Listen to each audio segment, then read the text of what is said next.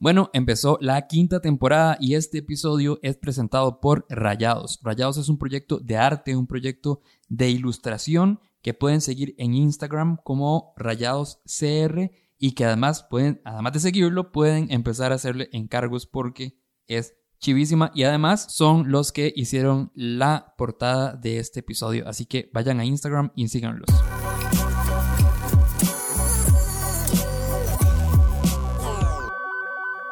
Bienvenidos al primer episodio de la quinta temporada de No Sos Especial. En esta ocasión vamos a hablar de cuando empezás a vivir solo. Cuando empezás a vivir solo, todo, toda una aventura. Este, para algunos buena, para algunos no tanto. Algunos creen que va a ser buena y termina siendo pésima o termina siendo una pesadilla. Porque eso de independizarse de los papás puede sonar muy chiva, pero también tiene lo suyo. Entonces, nada, esto es... Madre, hasta se me olvidó cómo... Tanto tiempo pasó que hasta se me olvidó cómo era que empezaba... Cómo que era que... puta! ¿Cómo era que presentaba esto? Yo soy Diego Barracuda y esto es No Sos Especial.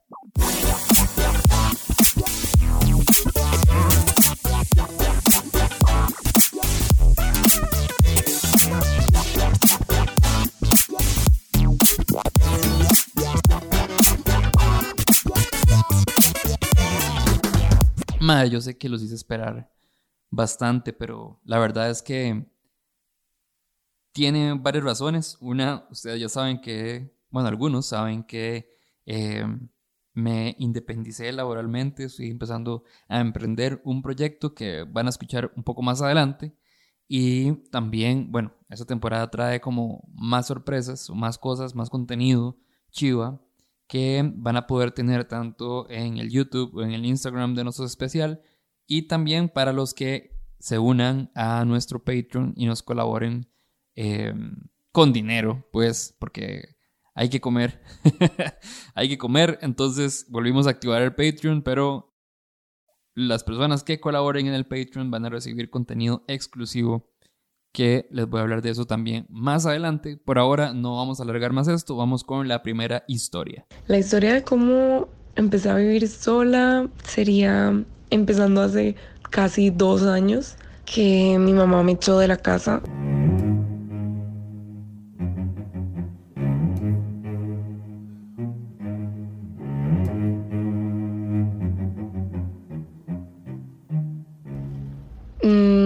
Y salí de mi casa con toda la ropa en mi carro y ya, y mi computadora y mi cámara porque estudiaba fotografía en ese momento. Me fui a vivir con la abuela de mi pareja en ese momento. Y hablé con ella como hoy, por poner un ejemplo, y le dije como, ¿usted cree que yo pueda venirme a vivir aquí con usted? Yo sé que tiene un cuarto vacío, yo le voy a ayudar con la parte económica cuando consiga trabajo, porque yo en ese momento ni siquiera trabajaba, solo me dedicaba a estudiar. Y ella me dijo como, sí, claro, está bien. Entonces ahí fue cuando me fui de la casa, o sea, me sacaron de la casa, llegué a la casa de ella con mi ropa y el carro y ya. Entonces no tenía absolutamente nada, pero ella me prestaba todo. Entonces, dice, yo tenía que cocinar y todo, ella me prestaba la cocina, los trastes y todo, solamente yo tenía que comprar como mi comida y así, y pagar como agua y luz. Entonces, di, era como súper bueno pero para el 1 de enero del 2019, bueno, como no, como el 5 de enero, este, mi pareja de ese momento dijo que ya no quería estar más conmigo. Terminó conmigo y yo seguía viviendo con la abuela. Y yo, según yo, me iba a seguir quedando ahí. Este, ya tenía trabajo, duré como tres meses o más encontrando trabajo desde que me fui a mi casa, pero tenía como un buen trabajo, entonces estaba como tranquila no ganaba suficiente para irme de ahí, pero porque tenía muchas deudas. Un día, como a los tres meses de que yo ya había terminado con, con esta persona, este, llega la tía política porque en esa misma casa de la abuela em, estaba viviendo un hijo, o sea, un tío de mi expareja y, y la esposa en la misma casa. Entonces, em, la esposa de, de esta persona llegó un, día que, que no había nadie, solo estábamos nosotras dos, y me dijo que yo no tenía dignidad. O sea, básicamente eso fue lo que me dijo. No me lo dijo con esas palabras. Lo que me dijo fue como que, que estaba esperando yo para irme de ahí, que mm, di como que eso afectaba mucho mi dignidad, que yo siguiera viviendo ahí si yo ya no estaba con esa persona. Entonces, como que me empezó a decir muchas cosas y que yo me sentí súper mal. Y yo decía como, más es cierto, o sea, ¿qué estoy haciendo yo aquí? Toda muerta de hambre, viviendo con la abuela del ma que ni siquiera me terminó cara a cara, me terminó por un mensaje y me bloqueó y vivimos a la par. Entonces como que yo decía, Mati, tiene toda la razón, no tengo dignidad. Y fue muy fuerte, sin embargo, di, yo lo que hice fue empezar a buscar apartamento. Una muchacha del trabajo me dijo que podía, que ella también estaba buscando. Entonces a los 15 días salí de la casa de la abuela de mi expareja y me fui a vivir con esta amiga. Cuando le dije a mi papá, le dije como un día, dos días antes que me iba a vivir sola. Em, y entró en crisis porque me dijo, ¿dónde va a dormir? Y yo no sé, no tengo ni colchón. O sea, no tengo nada, solo tengo mi ropa y el carro. Entonces mi papá como que buscó un colchón, él me lo fue a dejar y cuando ya logré como eh, poner todas mis cosas en el carro, la señora casi se muere y ella lloró y me dijo que me fuera súper bien y que no sé qué. Y llegué al apartamento y no tenía absolutamente nada, no tenía cortinas, lo único que tenía era mi colchón y la ropa en el closet. O sea, en serio no tenía nada. Fue muy difícil y mis amigas de toda la vida eh, llegaron al apartamento con platos, con una plancha y con un montón de cosas para que yo pudiera como acomodarme. Fue súper difícil, este, pero hay que echar para adelante. Ya tengo cama, ya tengo tele, ya tengo cortinas y ya tengo todo lo demás. Entonces, di, creo que al final todo salió muy bien, por dicha.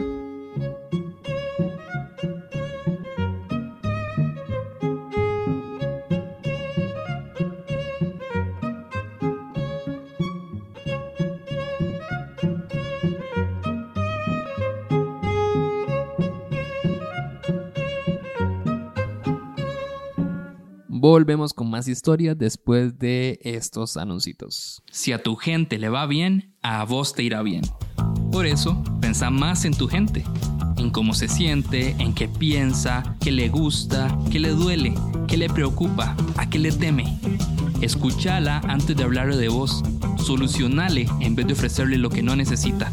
Ponete en sus zapatos antes de venderle unos nuevos porque una relación es más honesta, sólida y significativa cuando nace de la empatía, porque al impactar positivamente a los demás, nunca más estarás solo, porque si a tu gente le va bien, a vos te irá bien. Y a tu marca le irá bien si a su audiencia le va bien. Eso es lo que creo, lo que creo yo y por lo que creé Empathic, una consultora de comunicación de marca. ¿Querés que tu marca conecte con su audiencia por medio de la empatía? Contáctame al correo c.empathic.co o puedes seguirlo también en Instagram como empathic.co. Como les comentaba al principio, volvimos a activar el Patreon de Nosos Especial. Un Patreon es una plataforma en donde pueden aportar una colaboración a un proyecto creativo y a cambio reciben beneficios. Por ejemplo, Ustedes entran a patreon.com slash nosos especial y ahí van a encontrar dos niveles de colaboración con el que pueden recibir diferentes eh, beneficios. En este caso, Nosos Especial tiene dos niveles. El primero, el nivel cero especial, que es que por dos dólares al mes van a poder recibir este episodio sin anuncios. Y además van a recibir el episodio después del episodio de la semana. El episodio después es un nuevo concepto que incluí en esta temporada que eh, es un episodio que pueden escuchar después de este y en donde, van a, donde voy a invitar a mm, personas, a amigos, a conocidos eh, a hablar sobre el tema de la semana. Entonces, por ejemplo, este es un extracto del episodio después que desde ya pueden ir a escuchar al Patreon con solo pagar dos dólares y, o que sea, que durante el mes van a poder escuchar cuatro de estos episodios uno después de cada episodio para que cuando terminen de escuchar este episodio van a poder escuchar otro sobre el mismo tema y donde se expande todavía más. Entonces son más horas de Nosos especial. Este es Diego Barracuda, dos horas después de haber grabado este episodio, solo para decir y disculparme sobre el despiche que acabo de decir. acabo de volver a escuchar esto y la verdad es que no se entiende nada. Pero básicamente el episodio después es, es una extensión del episodio de cada semana. Solo que en vez de historias pregrabadas, son dos o más personas hablando sobre ese tema, básicamente. Así de sencillo. Gente pasándola bien. Y ya pueden em, ir a escuchar a el Nosos Crew hablando sobre vivir solo. O sea, la extensión de este episodio. Cambio fuera. Espero que les guste. La verdad es que está hecho con mucho cariño. Así que em, vayan a patreon.com slash nosos especial. Y bueno, este es un extracto de lo que hablamos en el episodio después del episodio de cuando viví solo. Y además, pues sumarle si hay un problema ahí como importante y, y, y las dos personas comparten el espacio. Exacto, exacto. Como cuando uno convive con una pareja, que también es una picha, cuando uno se pelea, por ejemplo. Entonces, y si uno ve uno... Como les decía, eh, hay dos niveles. El primer nivel es 2 dólares y pueden recibir el episodio de la semana sin anuncios y el episodio después del episodio de la semana. Y después hay otro nivel más que se llama nivel no especial, que tiene un valor de 4 dólares al mes. Y aquí además van a recibir dos episodios exclusivos al mes en donde ya pueden escuchar el episodio exclusivo de cuando experimentas cogiendo. Además van a recibir eh, un nuevo proyecto que estoy haciendo que es un nuevo videoblog o un vlog eh, que se llama Esto es para vos, en donde yo, Diego Barracuda, voy a compartir comentarios y experiencias sobre temas afines al podcast. Ansiedad, soledad, el que dirán y bueno, todo lo que se me ocurra. Pronto vamos a hablar sobre algunas de las cositas que ustedes me mandan por medio de eh, No Soy Especial, estas frases que compartimos en Instagram. Todos esos temas vamos a tocarlos de alguna manera en ese videoblog y desde ya van a poder, este, si pagan los 4 dólares, van a poder ver el primero y van a ser uno o dos episodios al mes de este videoblog. Además de esto, van a recibir el episodio de la semana sin anuncios y además van a poder escuchar el episodio después. O sea que con los 4 dólares al mes reciben el paquete completo. Si quieren colaborar con Osos Especiales, este dinero al final de cuentas es para em, producir todavía mejor este proyecto y que este proyecto siga durante mucho tiempo más. Si quieren colaborarnos, entonces entren a patreon.com, se escribe Patreon, P-A-T-R-E-O-N.com, slash no sos especial. Ahora vamos a escuchar la segunda historia que además es mía. Voy a hablarles un poco de mi experiencia eh, desde que vivo solo. Ya tengo bastante tiempo viviendo solo y esto fue lo que grabé hace unos días de corrido. Ahí va. Ok, les voy a contar mi experiencia de cuando me fui a vivir solo por primera vez, que en realidad terminan siendo como una serie de experiencias muy particulares porque creo que tengo, la última vez que conté y fue como dos mudanzas atrás, eran 12 veces que me ha pasado, tanto viviendo con mis papás, no, no, mentira, ni siquiera, viviendo con mis papás yo creo que suma más. Desde la primera vez que me fui a vivir, entre comillas, solo, porque la primera vez fue con un roommate, hasta la última, que de hecho fue hace 3 días. Así que me ha pasado de todo, especialmente en las primeras, primeras, obviamente. Además, ese es el tema de este podcast, entonces voy a empezar por la primera, primera vez y pasó en el 2009.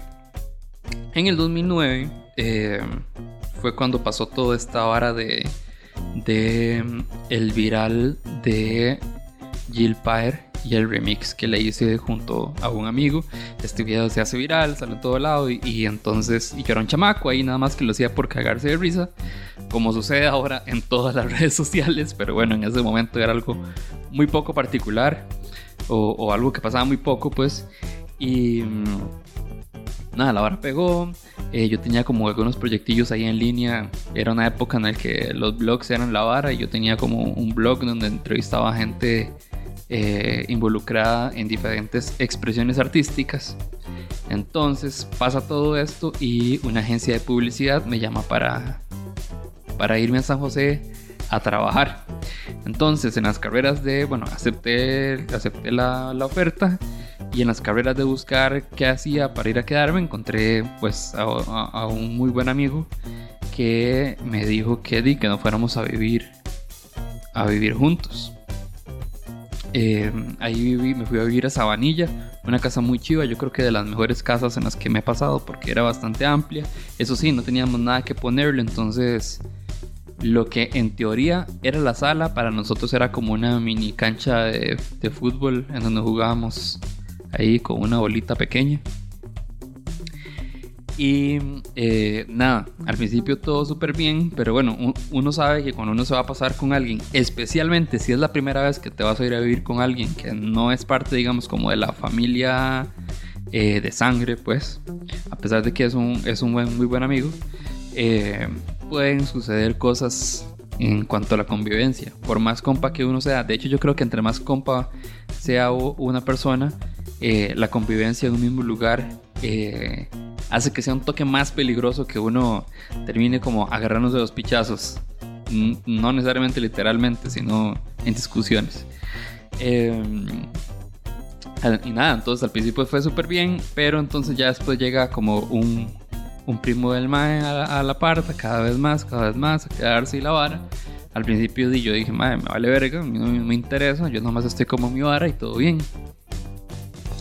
Eh, pero ya entonces el mae como que empezó a vivir en la parta. ya era como vivir. Este. Y dije, todo bien, mae. La verdad es que si se va a quedar en la parta. Eh, y nada, mejor porque nos dividimos la tarifa en tres partes. Y eso no pasó. no pasó porque, di, no sé, el mae supongo que no tenía plata. Eh, pero las varas nada más sucedieron y el mae se pasó. Y como que la excusa que me dieron fue que di que el mae había puesto los sillones eh, y la sala en general que no teníamos. Y, y la verdad yo no usaba la sala del todo, no era algo como que yo necesitaba necesariamente. Y entonces de ahí fue cuando se puso a poner un poco complicada la cosa. A mí no me gustó la vara. Eh, de pronto no había menos comida. Y entonces las verdad se complicaron. Entonces yo le dije al compa, yo la verdad, eh, vos me queda muy bien. Este, quiero que sigamos llevándonos bien. Entonces creo que lo mejor que podemos hacer es que yo me vaya. Y así fue como me fui a mi primer apartamento en donde viví solo, solo, realmente solo. Eh, fue en realidad fue un estudio porque era lo que podía pagar en ese momento, ganaba bastante poco, apenas estaba empezando. Y entonces me fui a vivir a una casa en Santa Marta, ahí por, por la Fidelitas. Eh, me paso, es un, era un segundo piso, en el, en el primer piso vivían los dueños, que después de 11 años de estar viviendo en diferentes apartamentos, puedo, darles como tip que creo que lo mejor es que traten de no vivir en un lugar en donde el, dueño del apartamento que estás alquilando vive abajo o a un lado o arriba tuyo.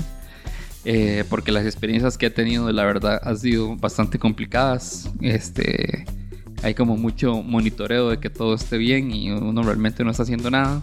Espero no estar arruinándole el negocio a mucha gente que tiene eh, o que está rentando apartamento y el apartamento lo tienen a la par. Eh, es muy probable que hay gente muy buen ride que no sabe meter con vos y que te va a dejar estar tranquilo en tu casa, pero esta no era exactamente un uno de ese ejemplo. Además, cuando yo le comento esto a uno de los compas de la agencia donde trabajaba, que estaba viviendo ahí, el maestro sabía quién era el señor que me alquilaba y me dice, ma, yo viví ahí, en ese barrio, y cuando yo era chamaco, ese era el, típico señor que cuando la bola de fútbol caía al lado de la casa del mae, el mae la explotaba, obviamente no se las devolvía y se las explotaba. Entonces imagínense con quién me fui a vivir. En mi caso no me fue tan mal, nada más era como muy necio en que todo estuviera eh, impecable en el apartamento. Y, y nada, todo bien. Aparte de, aparte de eso, todo bien. Un día, pocos días después de haberme pasado, eh, cuando uno se pasa a un lugar nuevo, especialmente si es un lugar solo, uno no está acostumbrado a los sonidos que se escuchan en el apartamento.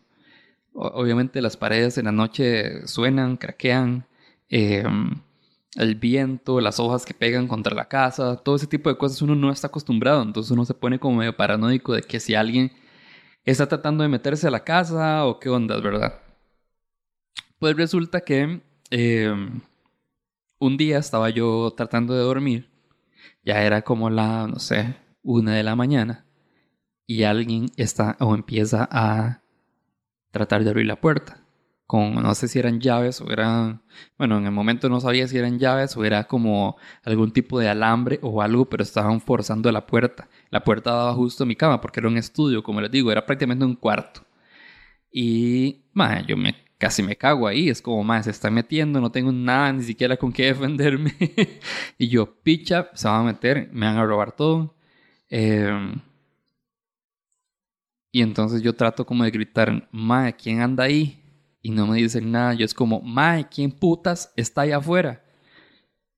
Y, me y en eso suena eh, una voz que dice, Diego, abre la puerta. Y yo, así en silencio, no es como, mae, ¿sabe quién soy yo? Diego, abra la puerta. Y ya cuando gritó un toque más, yo dije, ah, mae, es el señor que me está rentando, el señor que vive abajo. Y le digo yo, mae, ¿para qué? Son las 2 de la mañana, ¿por qué me está molestando a esta hora? O sea, me parece un poco irrespetuoso. Y él me dice, no está viendo el montón de agua que se está metiendo en el apartamento. Madre, cuando vuelvo a ver yo abajo a la cama, había, o sea, literal yo bajé el pie y el agua me llegaba a los fucking tobillos.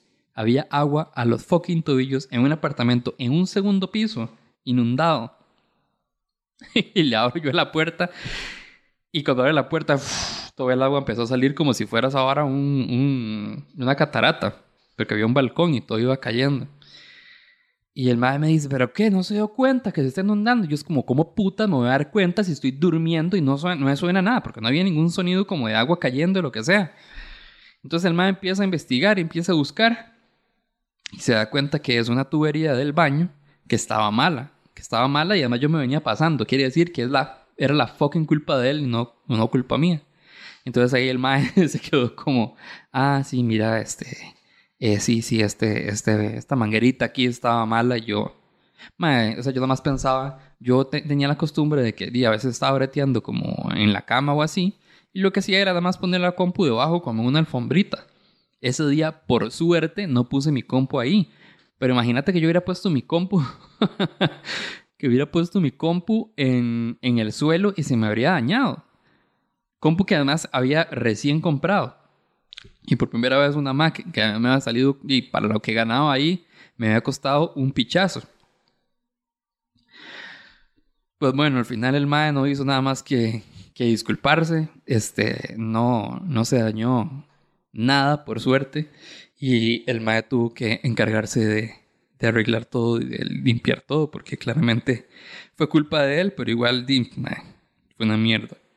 Yo tenía que ir a trabajar al otro día y, no había dormido absolutamente nada. Y si algo es absoluto y completamente sagrado, especialmente para una persona como yo que sufre constantemente de, de mm, insomnio, es un problema bastante grande y por lo, por la cual molestarse bastante. Y es que estoy seguro que no soy el único que ha tenido problemas con agua en más de un apartamento seguido. O sea, me paso a uno, tengo un problema con agua, me paso a otro, tengo un problema con agua, me paso a otro, tengo un problema con agua, porque ese no fue el único. Más adelante me pasé a otro apartamento en Barrio Escalante, que tenía algo bueno, y es que fue en la época en la que Luis Guillermo Solís quedó presidente, y es justo enfrente del condominio en donde él está viviendo o estuvo viviendo, no sé si todavía vive, ahí, pero era en el puro frente, entonces ya tenía la ventaja de que yo salía del apartamento y abría el portón y siempre, siempre había un eh, pick-up de policía ahí vigilando. Obviamente no me estaba vigilando a mí, pero bueno, había policía ahí, entonces como que se volvía la zona un toque más segura durante ese durante esa época. Lo malo es que el edificio es, es porque ahí está todavía, y, lo cual, y el cual no recomiendo del todo, ese edificio es una mierda, está muy mal construido, está en pésimas condiciones. Y un día empezó a llover, bueno, pasó, pasó antes de eso tres veces que el tubo en donde va conectada la lavadora, en lugar de botar el agua, me recibía agua de otra lavadora de otro apartamento. Entonces se me inundaba a mí el apartamento con agua de otra lavadora que no era la mía, lo cual ya de por sí se vuelve un poquito asqueroso. Y por otro lado, em, una vez se vino un aguacero tan fuerte que igual el apartamento tuvo que haber soportado, pero fue un, aguacero tan fuerte que el agua se pasó, no solo, no, había goteras, habían cataratas, o sea, de los, de lo, de donde estaban los, los bombillos en, en el techo, caían cataratas de agua y se me dañó un televisor, el cual nunca me quisieron pagar y por lo tanto estuve dos meses sin pagar y el tercero me fui. Pero o sea, es una, fue una mierda, una mierda. Y, me, y así el agua, el tema del agua era inundación, inundación en varios apartamentos. De hecho, yo recuerdo que una vez, yo no soy de horóscopos, no creo en esas varas. Eh, respeto a todas las personas que creen en, esas cosas. Pero sí recuerdo que una vez leí un, horóscopo de Susan Miller y, y, él justamente decía que iba a tener problemas con agua y, y la pegó. Entonces yo lo que creo no es que la MAE sepa astrológicamente em, ese tipo de cosas, sino que es una bruja y me puso una maldición, no mentira. Pero sí, esas fueron mis aventuras en, en viviendo en apartamentos. Y además, probablemente vamos a contar muchas más historias en el episodio después de este episodio que van a poder escuchar todas las personas que colaboren con el Patreon de Nosos Especial. Y bueno, esa fue mi historia o historias. Espero que las hayan disfrutado. Más, si bien ya empezamos a empezamos la temporada, todavía me faltan historias. Ya tengo bastantes como para empezar y hay bastantes episodios ya que prácticamente están listos, pero eh, es importante que me sigan enviando historias porque y de cualquier tema, pero especialmente de estos temas que les voy a decir porque aún me faltan algunas historias como para terminar de que quede completito y chiva. Esos son los temas que faltan. Cuando abriste la relación, cuando fuiste un mal polvo, cuando la cagás y te arrepentís, cuando te despiden, cuando tenés una enfermedad grave, cuando tuviste una crisis vocacional, cuando viajas al extranjero y cuando viajas en transporte público y cuando vivís en el extranjero también. Entonces necesito que me manden historias de todos estos temas, pero también de los temas que eh, no mencioné y que pueden encontrar en la lista en la lista de Instagram. Además recuerden que nos pueden seguir en Instagram como eh, Especial y también en YouTube como Nosos Especial igual. Em, nos pueden seguir también en Facebook, pero la verdad es que Facebook es una repetición de Instagram y en Instagram siempre se pone más chiva. Así que mejor nos siguen en Instagram nada más y en YouTube. Ahora vamos con la tercera historia. Esta es como una combinación de cuando te vas a vivir solo y cuando sos fuera del GAM. Bueno, yo soy de Punta Arenas y como la mayoría de gente fuera de, del área metropolitana, me vine a estudiar cuando terminé el colegio. Pero resulta que en mi casa soy la única mujer, la menor, la más chineada, la que no hacía absolutamente nada. Mm, tenía pocas responsabilidades, básicamente de tender mi cama, recoger mi ropa, lavar el plato donde comía, ser buena estudiante paremos de contar. Yo no cocinaba, yo no limpiaba, ni siquiera mi cuarto. La única eh, obligación que tenía era de tender la cama y cambiar la ropa de cama el día que limpiaban mi cuarto. Me vengo a vivir a San José. Mi hermano ya tenía cuatro años de estar viviendo acá con un roommate, entonces el roommate eh, tenía que buscar casa y ya yo me venía a compartir con mi hermano.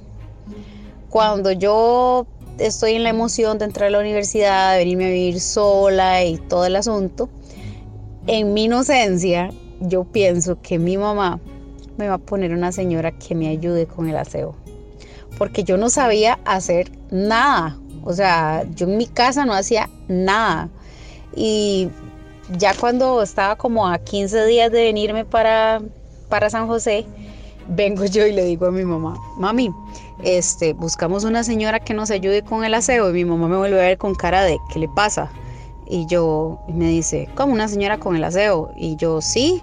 Y me dice, su hermano tiene cuatro años de vivir solo, vivía con otro compañero, son un par de hombres, y ellos solo limpiaban la casa.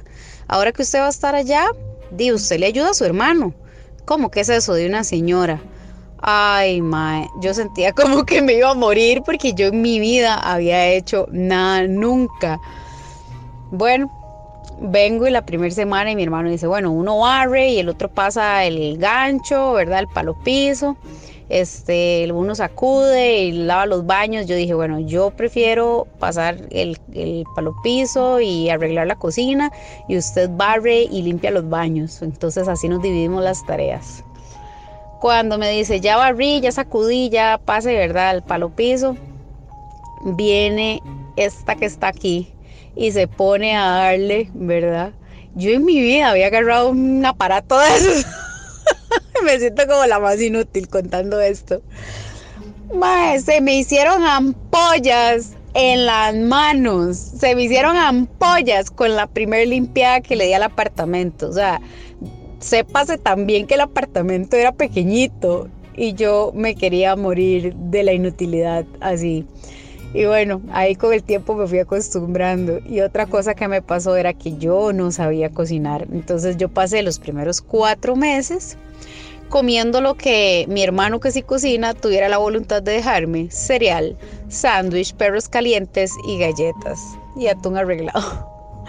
Ya cuando esto no me bajaba, de ahí yo le dije a mi hermano que por favor me enseñara a hacer una olla rosera porque ni eso sabía y no es como ahora que uno pone ahí en YouTube cómo se usa la olla rosera tal y te sale todo, ¿verdad? O buscar recetas de lo que fuera.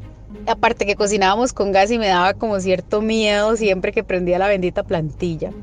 Bueno, resulta que mi hermano me enseñó a usar la olla rosera con la condición de que aprendiera a hacer arroz en olla primero por si se iba a la luz yo pudiera comer, porque como cocinábamos con gas, que pudiera hacerlo. Por dicha nunca incendié la parta, ahumé un par de ollas, pero todo bien. Y después este, llamaba a mi mamá y le decía, mami, quiero hacer un arroz con atún, ¿cómo se hace? Entonces ella me decía, bueno, usted agarra y pica olores, pica no sé qué. Yo, bueno, espérese, voy a picar eso y la llamo. Y entonces así fue como aprendí a sobrevivir por mí misma mediante el teléfono, porque en ese tiempo redes sociales y todas estas cosas, estas aplicaciones de YouTube y Pinterest y todo esto no era como tan tan a la mano y fue demasiado vacilón volverse uno independiente porque uno piensa que va a poder hacer lo que le da la gana y está muy lejos de eso, se vuelve uno más bien más lleno de responsabilidades y de ver hasta lavar ropa, era todo un tema pero fue muy, muy vacilón.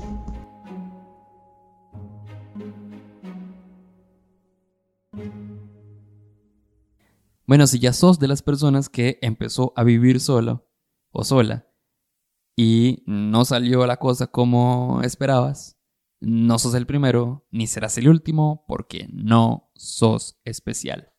Chao.